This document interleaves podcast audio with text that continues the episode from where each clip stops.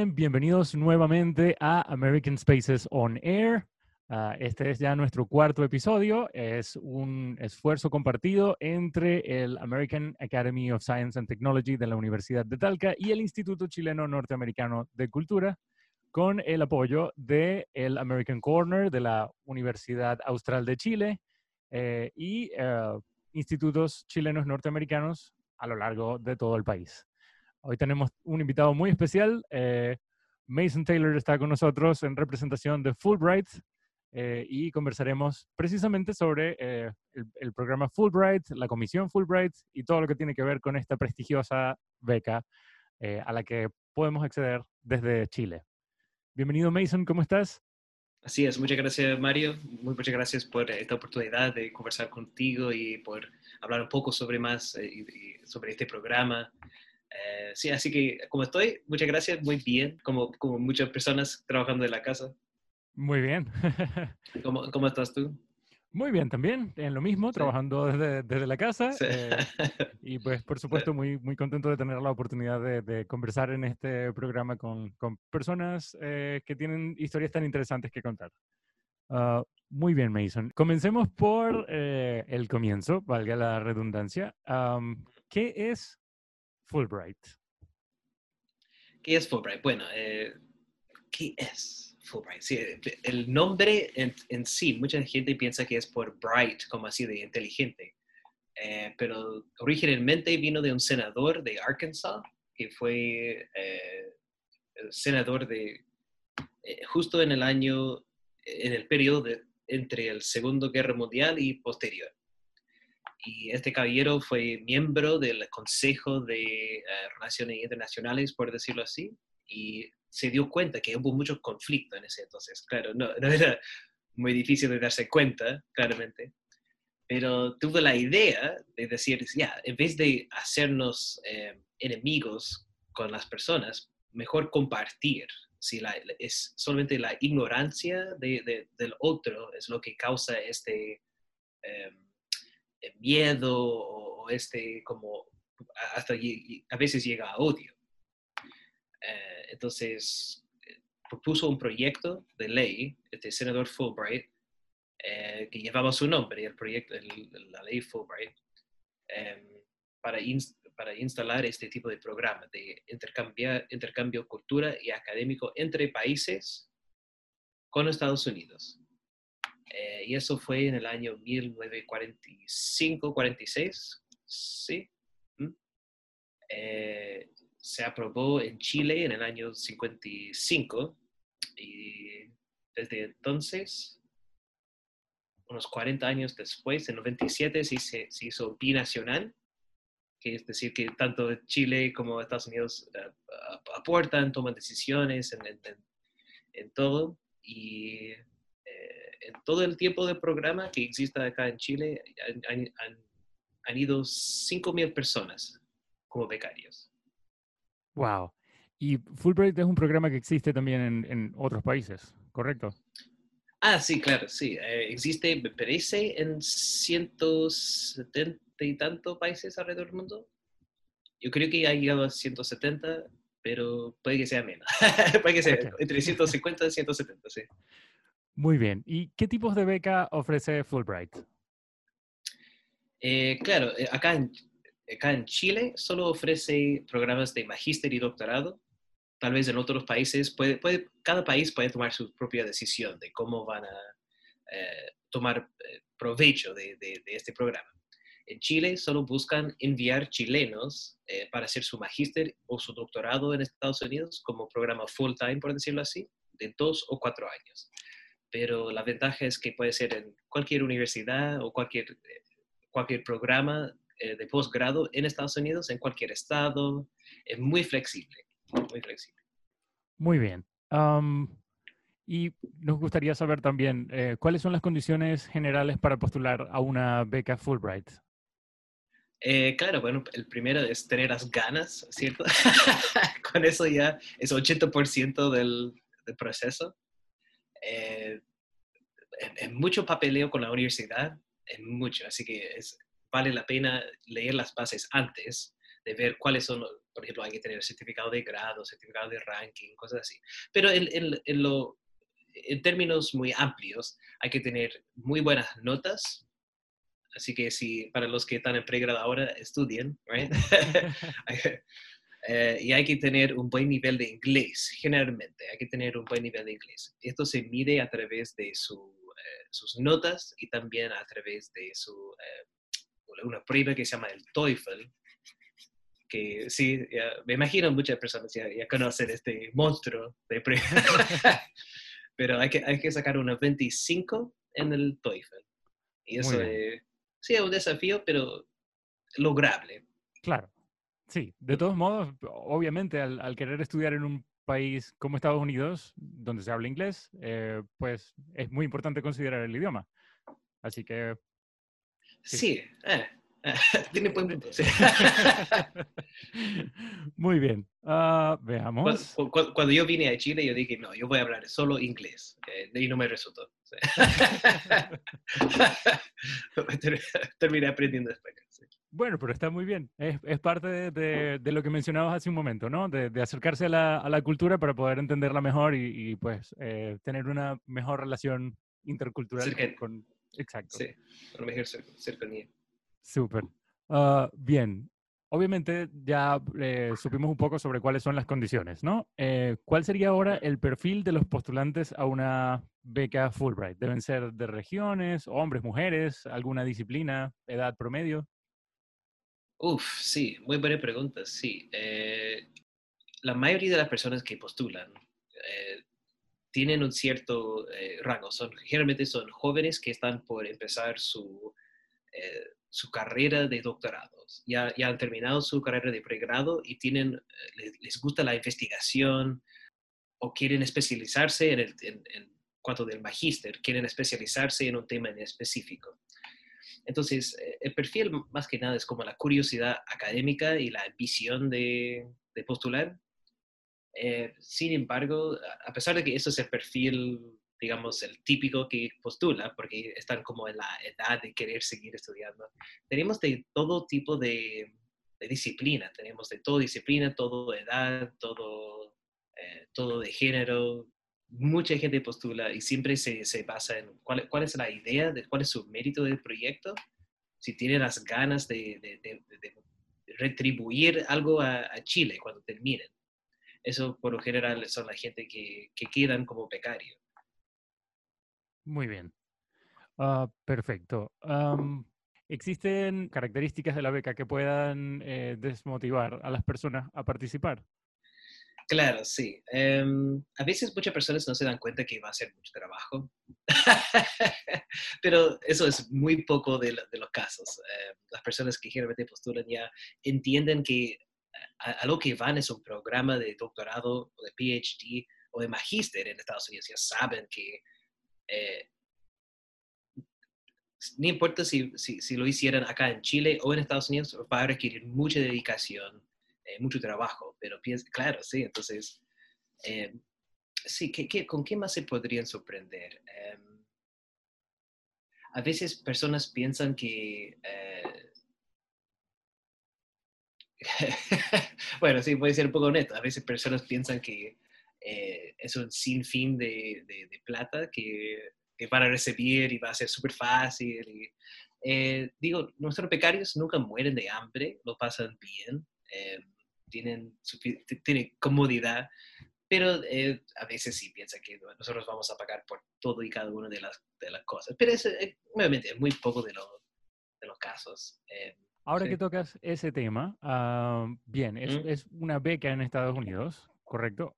quería saber qué se incluye dentro de la beca. O sea, cuál, cuál es el porque estábamos hablando en este momento de un, de un, dinero que puede haber para algunas cosas. ¿Qué incluye la ah. beca? Eso es todo lo que te importa, Mario. bueno, ya sí. Pero es parte de, sí, sí. Claro, eh, sí. Sí, sí, el programa incluye, sí, sí. Eh, lo voy a tener que dividir. Eh, porque cada, cada uno es distinto. Tenemos, puede hacerlo en Magister, el doctorado y el programa Beca Bio, que es especial. En los tres cubre el vuelo directo, round trip, la visa, el costo de la visa que es todos los años, hay que ir renovando y tiene un costo asociado para ti y tus dependientes. Si, si estás casado y tienes hijos, hay visas para, para ti y tus dependientes que tienen un costo también que se financia a través del programa. Hay un programa de salud, eh, como todo el mundo sabe, el salud en Estados Unidos eh, no sé si todo el mundo sabe, pero hay historias de que uno prefiere caminar al hospital en vez de tomar la ambulancia. wow, ¿Cierto? No, sí, o sea, puede, ser costoso, así que eh, hay un programa de salud que es muy utilizable a través, no es un seguro propiamente tal, pero cubre casi todo lo mismo, solo no se puede llamar seguro. Un estipendio, dependiendo de la ciudad en que uno vive. Eh, si uno vive en un estado muy caro, eh, le van a dar eh, un poco más, relativamente más, o vivir en un estado muy, eh, eh, digamos, más barato, ¿sí? Sí. Existe Nueva, Nueva York o Ohio, right? ¿Cierto? Como, ya, hay, grandes diferencias, o California es muy caro, por ejemplo. Y también nosotros, yo, sé que también negociamos con las universidades para que ellos bajan el arancel en la matrícula eh, eh, y también para que nos den becas adicionales. Eh, y, bueno, aquí viene con la división de los tres programas. Con el magíster, yo diría, hay mucha competencia en el mundo de magíster. Entonces, las universidades no sienten tan obligados a financiar los programas. Entonces, yo diría únicamente un 60% de las personas que van a un magíster reciben financiamiento de la universidad. Entonces, 40%, dos de cada cinco, sí tienen que pagar algo en cuenta de matrícula. Eh, de todas formas, hay, a través de becas Chile, generalmente eso, eso lo baja mucho a casi un 0%, pero sí a, través de otras becas se puede eh, subsanar este, este, falta. Con los PhD, yo diría casi 100% de las personas, eh, sí, sí, menos mal, reciben financiamiento. No solo financiamiento así como en cero, sino que becas adicionales, eh, pueden trabajar como part-time, como investigador asistente o profesor asistente. Le va muy bien a muchas personas. Sí, solo, solo quería comentar que el hecho de poder aplicar con tu, con tu, o sea, sabiendo que puedes llevarte a tus dependientes es algo súper importante para muchas personas. Sí, sí, hay, hay muy pocos... Eh... Voy a volver un poco al, al bio, pero para responder tu pregunta. Eh, sí, hay, pocos programas que, tienen este apoyo. Eh, y estos también te este, visa la J1, la J2, si uno quiere buscarlo. Por, eh, hay información en Internet, permite al dependiente trabajar, estudiar, permite a los hijos, cuando digo pareja, perdón, debo, especificar cónyuge, debe ser casado. y permite a los hijos estudiar en colegio y qué sé yo hay muy pocos programas en el mundo que te, que te permite seguir tus propios sueños mientras también tu familia va a estar bien al lado tuyo. Eh, sí.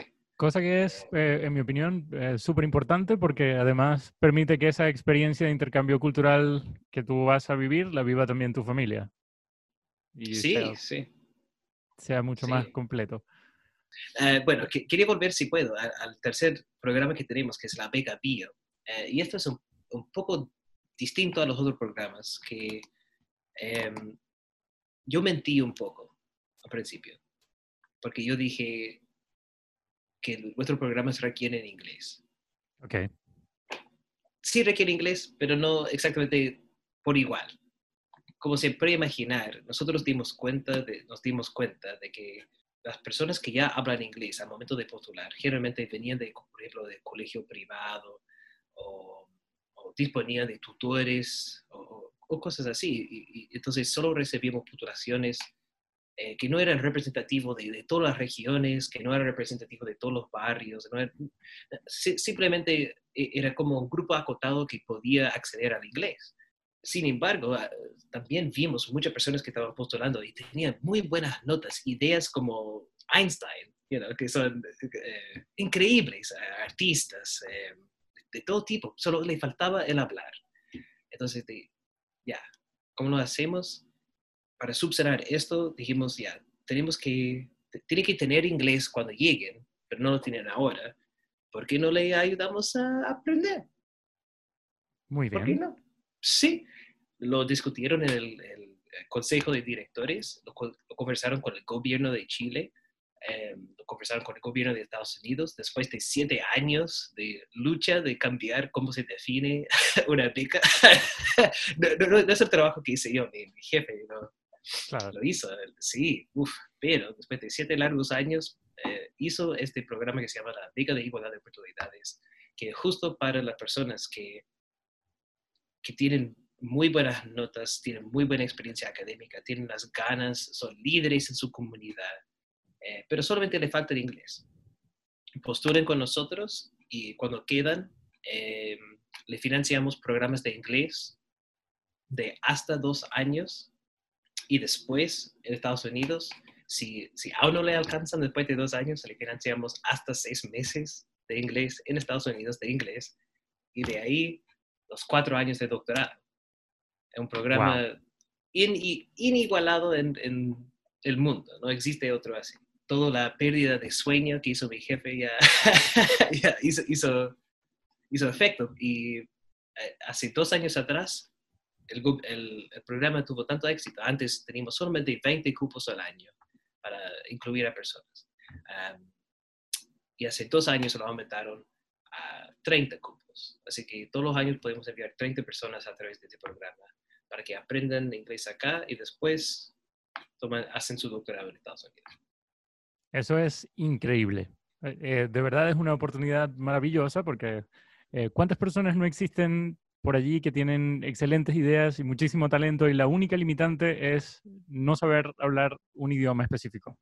Eh, de verdad Muchas es, personas, sí. sí, y es, es grandioso poder contar con, con una opción como esa. Mm. Muy bien. Ah, ¿Con cuánto tiempo de anticipación debemos prepararnos para postular a una beca Fulbright? ¿Y cuándo sería el próximo inicio de periodo para postular? Ah, sí, ¿con cuánto tiempo, con cuánta anticipación? Yo diría, o sea, honestamente se puede hacer en, en tres meses todo. Eh, o sea, muy honestamente se puede hacer en una semana, pero la postulación va a sufrir como resultado. Eh, y uno como revisor de, de postulaciones se da cuenta cuando alguien escribió todo la noche anterior. Sí, yo también, yo también fui a la universidad, yo me acuerdo. Sí. claro. pero, pero también se da cuenta, se nota las personas que con calma lo escribieron y después fueron a los American Corners para que le avisaron cómo, aconsejaron cómo mejorar su, su, su- su carta de postulación. Entonces, entre más tiempo, mejor. O sea, con tres meses, mucha calma, mucha tranquilidad, se puede hacer todo. Se puede ir pidiendo la documentación de antemano, eh, que puede demorar un poco, especialmente ahora que estamos en pandemia. Eh, se puede demorar un poco más, pero sí con tres meses, eh, eh, y bueno, se puede encontrar toda esta información de lo que se necesita punto por punto en nuestro sitio fulbright.cl slash becas. Y ahí están los distintos programas. Y, y las bases no cambian mucho del año al año. Eh, y tampoco su fecha de inicio, que es la segunda parte de su pregunta, Ujú. eh, que la próxima apertura va a ser en enero de 2000. ¿En qué año estamos? 2022, sí. tuve, que, tuve que pensarlo. Bien, entonces la fecha de, de inicio sería enero de 2021. Sí, sí. Y ahí son de enero a generalmente en marzo o abril. Entonces so- le damos adentro de la misma plaza de postulación la- el tiempo para prepararse. Pero de todas formas, si uno prepara de, de antes, va a tener una ventaja tremenda. Así que, especialmente cuando las universidades están abiertas, siguen abiertos como al fin del año, pero después en febrero y marzo, en febrero, nada, Claro. no, no existe. Entonces uno ya pierde un mes. Puede usar este tiempo para escribir. Así que mejor empezar a, a juntar la documentación, estudiar el TOEFL. Eh, eh, pa- parece que en los American Spaces ustedes tienen libros, ¿cierto? De, Sí, libros, eh, ofrecemos la prueba, tenemos eh, cursos de preparación, todo eso. Así que es una gran herramienta. Si necesitan el Sí. TOEFL para Fulbright, aquí estamos a la orden. sí, para, los que, para, para los que escuchan, eh, me, me- me hace falta un micrófono para acercarme mucho. Y, Y eso Uh, es the advertisement. Ya, una palabra de nuestro ¿cómo se dice? Aus- auspiciador, American Spaces. No, pero sí, lo, lo- sí el TOEFL, eh, no sé, muchas personas lo toman la primera vez y piensan, sí, yo hablo inglés, me va a ir bien. Eh, y, y bueno, uno puede hablar muy bien el inglés, pero el problema es que la prueba en sí eh, es tramposa. Lo hacen así como, uno no tiene que tanto estudiar el idioma, sino que tiene que estudiar la prueba. Eh, eh, Claro. eh, Entiendo. funciona así. Así el mundo, así funciona. Es como la PSU, me imagino. Claro. Igual, eh, de todos modos, ya, ya, ya lo tenemos claro, ¿no? Eh, las personas que quieran aplicar a la beca y tengan conocimientos en inglés deben hacer el, el TOEFL eh, y Sí, sí, prepararse para hacer el TOEFL. mucho, sí. Es- Pues eso yo diría es la, la barrera más, más difícil para, para nuestros programas que requieren inglés. Es, esa es siempre la barrera que, que cuesta. Claro. Cosa que también debe ser eh, quizás, bueno, eh, difícil para una persona que quizás tenga conocimientos medios en inglés y llegue y diga, bueno, ¿puedo aplicar para el año? Bueno, no, necesitas superar el TOEFL. Oh, ok, bueno, hay que prepararse. Es algo muy importante. Sí, y, y- y bueno, sí, sí, y si generalmente si no pueden postular, a- si, si no alcanzan a, a- a este nivel de inglés, pueden postular al programa PIO, que se abre siempre como en julio, por ejemplo. Eh, pero uno entiende, hay mucho más competición, Claro. mucho más compet- competitividad ahí. Entonces, eh, o sea, si uno tiene muy, muy buen proyecto, ya va a quedar. Pero eh, entre menos que postulan, más chance uno tiene, ¿cierto? Correcto. Ok, ¿se necesita estar aceptado en una universidad en los Estados Unidos al momento de postular? Me gustó tu pre- tu- al momento de postular. Eh, no, eh, no, de hecho, no. Por, por decirlo muy, de, forma muy corta. Eh, el proceso es, uno primero postula con nosotros eh, y te guiamos a través de todo el proceso de, de postular a, a- universidades en Estados Unidos. Eso incluye como mejorar tu, tu puntaje TOEFL con nosotros, eso mejorar tu GRE con nosotros, escribir ensayos distintos, eh, enviar toda la documentación que se demora mucho, hacer la visa, eh, tramitar la visa, perdón. Eh, y eso se requiere mucho tiempo. Así que eh, es más... Nosotros somos lo opuesto de Becas Chile. Becas Chile ha- hace que uno hace todo el trabajo de antemano, de enviar toda la documentación, pagar la, la postulación a todas las universidades y después ellos te dicen, ah, sí, ha- aceptado, sí, te damos la plata. Nosotros, no, no, al revés. Nosotros hacemos todo el trabajo y te damos la plata. Pero es, es increíble, es genial porque, eh, sí, sabes, si, si, si vas a aplicar un proceso que eh, se conoce que es complejo, que es complicado, qué mejor que contar con asesoría en cada paso del trayecto. Es es súper, es increíble. Mm.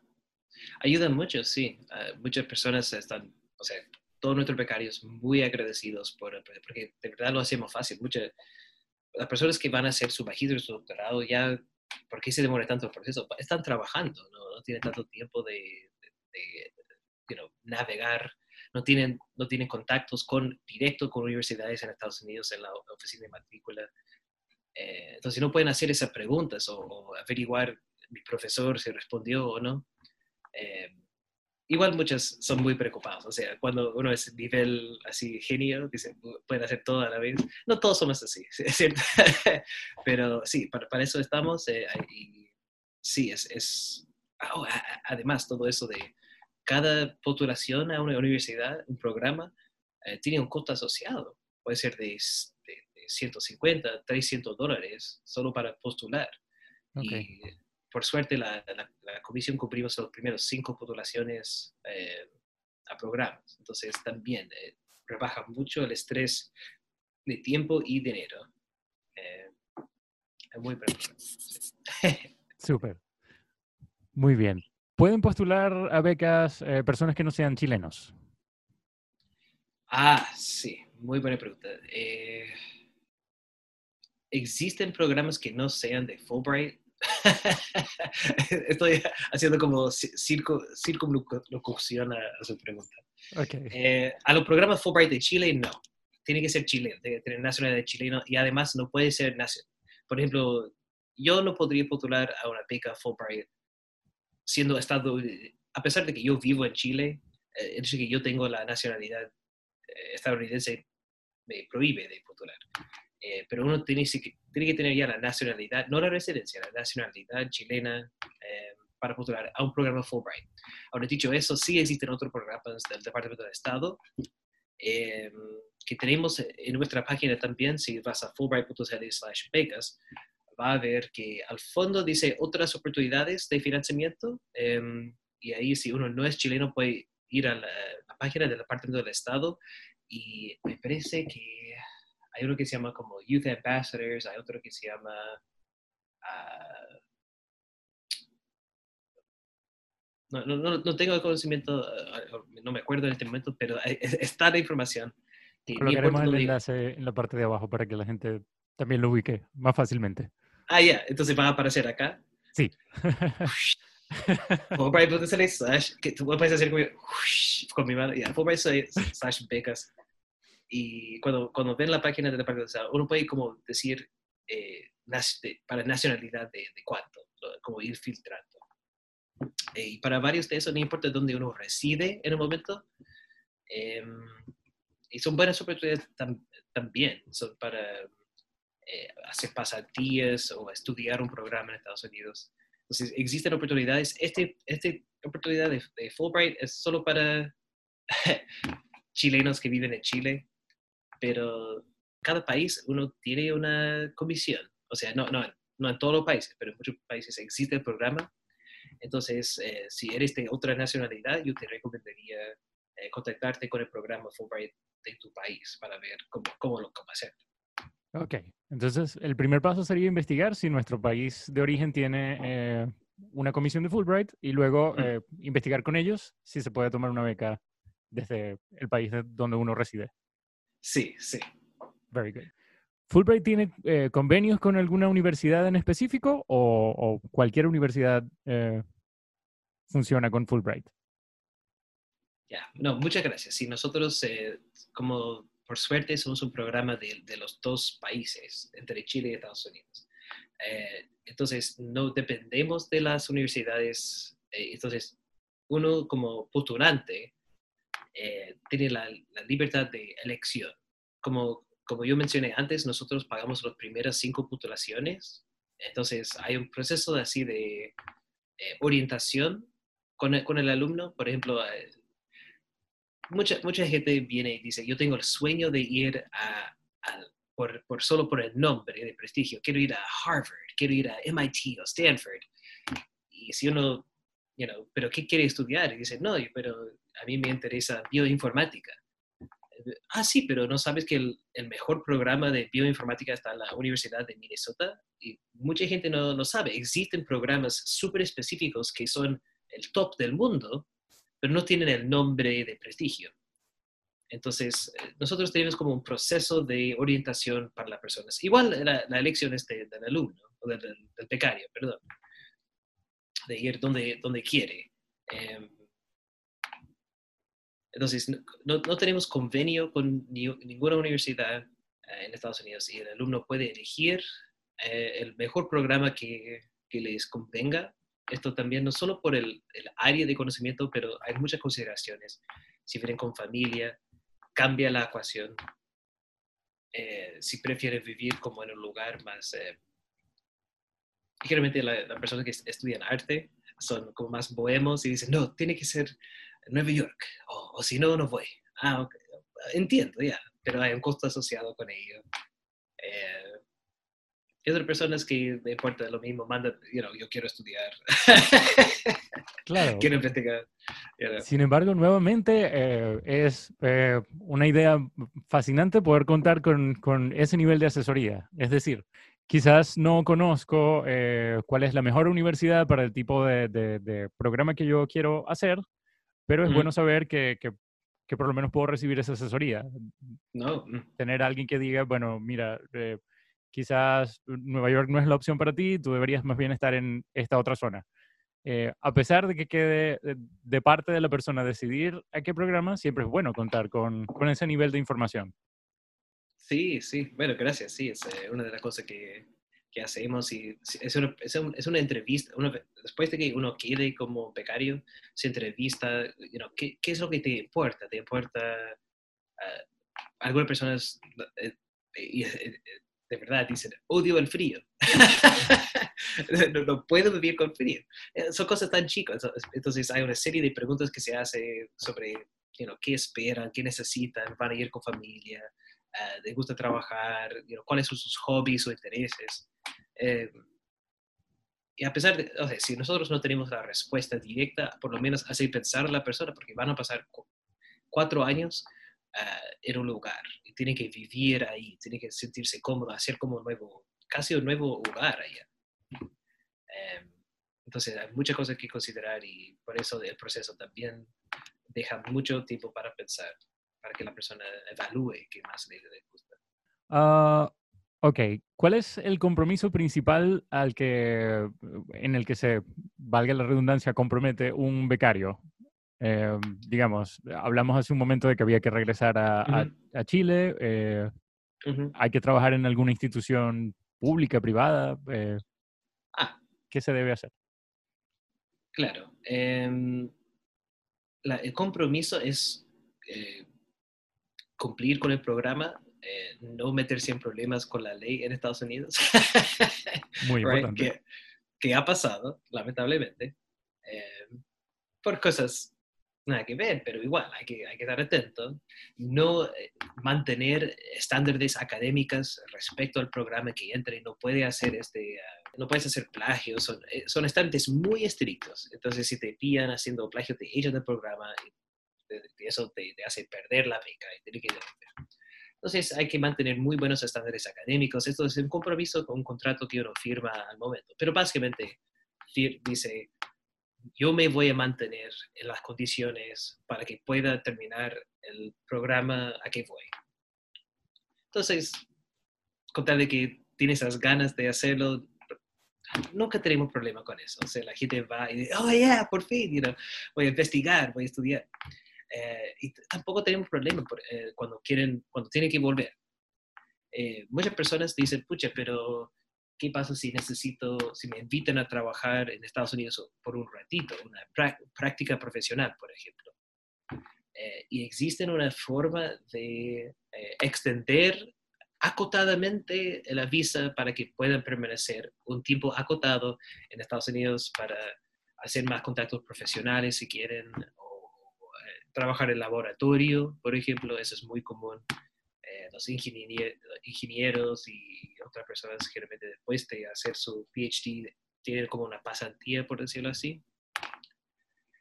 Eh, pero claro, cuando vuelven, traen con ellos todos sus contactos, todo el conocimiento. Eh, y tiene que pasar eh, el tiempo igual que pasaron en Estados Unidos, en Chile, pero no importa si es región, la capital, no tiene que ser sector privado ni público como eh, nosotros confiamos en que las personas que van, you know, tienen las, you know, van a hacer... Sí. Uso de la, de, harán uso de las herramientas que ganaron afuera en, en su país de origen. Eh, supongo que sí, es parte del propósito sí. principal. Y te sorprenderías de las, las personas de verdad cuando vuelven, quieren compartir eh, todo lo que aprendieron, todo lo que experimentaron allá, lo que, lo quieren compartir. Es increíble las la cosas que, de la, de las cosas que, que, han vuelto para hacer acá. Quieren crean negocios o trabajan en ONGs o hacen you know, mucha, you know, es muy bonito todo el proceso. Genial. Um, bien, uh, me gustaría saber también, hemos, hemos conversado sobre todo lo que se requiere para participar en el, en el programa. Um, uh, ok, luego de que volvemos, de, haber participado en el programa, ¿existe algún programa para ex becarios? Eh, ¿Tienen relación con State Alumni? Ah, sí, qué bueno que, mencionaste el, después, ¿cierto? Sí, hay, hay, hay, hay, un capítulo nacional de, de, los State Alumni que, eh, bueno, antes de la pandemia. Tenían reuniones, se juntaba, por ejemplo, tenían charlas. Es una, es una comunidad muy activa, es muy buena y siempre se reciben noticias de, eventos o invitaciones de, eventos. Em, o también eh, noticias de, cómo postular a otras oportunidades que, que se relaciona con la beca. Se conoce, eh, eh, es una comunidad muy, muy buena porque todo el mundo dice, ah, me acuerdo la primera vez que fui a Estados Unidos y yo pensé que esto era esto, Oye, yo di un beso en la mejilla y me miraron feo. es, es, es, un tipo de como hermandad, por decirlo así. Uno, se siente como identificado. Sí, yo también pasé por vergüenza. Em, sí, sí. Eh, entonces, hay una comunidad eh, local muy activa. También a nivel eh, de programa de Fulbright, existe dos instancias. Uno que se llama uh, justamente alumni.state.gov, que eso es para todos los países y, todo lo, y todos los... bueno, de hecho, todos los programas de parte del Estado. y en ese, después de eh, inscribirse, uno tiene acceso a becas, tiene, o, a, ¿cómo se dice? Grants, como... Sí, como... ah. Licitaciones de financiamiento. Financiamiento, sí. para, la investigación o para proyectos o para cosas sociales. Hay uno muy bueno que se abre todos los años en enero, febrero, eh, que se llama the AEIP, IEP, eh, que es para personas que en conjunto con eh, Estados Unidos y, Chile puede, pueden uh, postular a programas sociales muy grandes.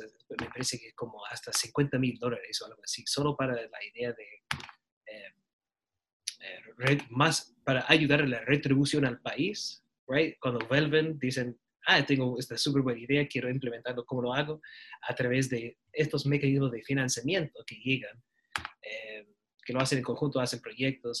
Eh, si lo buscan también, eh, eh, bueno, tal vez tiene que ser alumno primero para acceder. No, no, encuentra, está la información. también sí, es, ¿qué más? En esta misma alumni página, son muchos beneficios. Hay, hay como conferencias académicas que se hacen todos los años o dos veces al año que, bueno, antes de la pandemia. Eh, había uno que invitaron a personas para ir a, no me acuerdo cuál país en el sudeste asiático, pero personas de todo el mundo llegaron para compartir ideas y hablar sobre cómo solucionar problemas. es, eh, de verdad, hay muchas oportunidades de... No es, no es simplemente los cuatro años que ya te cambia la vida, sino que todo lo que viene después también, eh, ya te forma parte de una comunidad, te forma parte de oportunidades seguidas. Es, muy interesante. Eh, ah, sí, y también existe algo que lanzaron hace poco, perdón por tanto hablar. No hay problema. Ah, gracias por la paciencia. Este, este, último es como Fulbrighter, que es más como para compartir ideas si uno necesita eh, ayuda en, una investigación y necesita un partner o un socio. Em, que se llama el Fulbrighter Network es básicamente el Facebook para Fulbright. Okay. sí, es, es, muy exclusivo, por decirlo así, pero por lo menos todo el mundo comparten eh, valores y este, siempre quieren, dicen, necesito una idea de cómo ayudar a mi comunidad. Tengo este problema. Alguien ha hecho algo parecido y dice, sí, debes leer esto, bla, bla, bla. En Facebook tú vas a ver ideas de personas que no te caen bien. Okay. esto es lo opuesto, por lo menos ya tienes, todo el mundo tiene ya como un cierto nivel académico para eh, fundamentar sus argumentos, ¿cierto? Claro, son, son personas con un nivel académico, también vivieron eh, experiencias culturales similares a, la que, a la que pudo haber vivido el participante que está buscando información. Mm, Así que, quieren ayudar al mundo, sí, sí. Perfecto. Eh, es muy bonito, sí. Entonces, es algo nuevo, pero también adicional a, los otros beneficios. Buenísimo. Bien, Mason. Ah, ¿Qué recomendación en general darías a todos quienes piensen eh, estudiar en Estados Unidos o postular para este tipo de becas? Uh, ok, súper, sí. Em, si siguen en pregrado o, si, son antes, yo diría que lo más difícil de, de quedar en este programa es mantener como el perfil académico que exige la universidad en Estados Unidos. Para formar parte de un equipo que se dedica a investigación en Estados Unidos al más alto nivel del mundo, tienes que primero demostrar que tú tienes las habilidades, las capacidades. Eh, ¿Cómo se constata eso? Es a través de otras experiencias que uno ya ha hecho en Chile.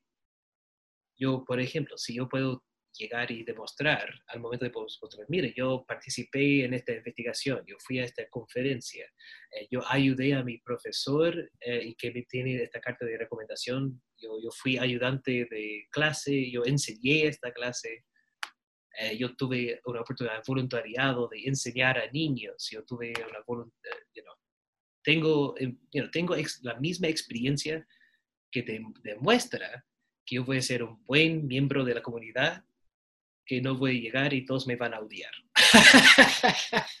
ok. sí. Entonces, mi recomendación sería, si tienes un profesor favorito em, en el pregrado, que habla con ese, ese profesor que te, wow, que todo te vuela la mente con ese profesor, habla con ese profesor, dile, mira, en el futuro quiero postular a un programa de posgrado. ¿Cómo te puede ayudar? You know, en, qué te, en serio, en qué te puede ayudar. Y te va a decir, ah, súper, te va a meter en conferencias, te va a meter en su equipo de investigación, o por lo menos te va a recomendar cómo seguir.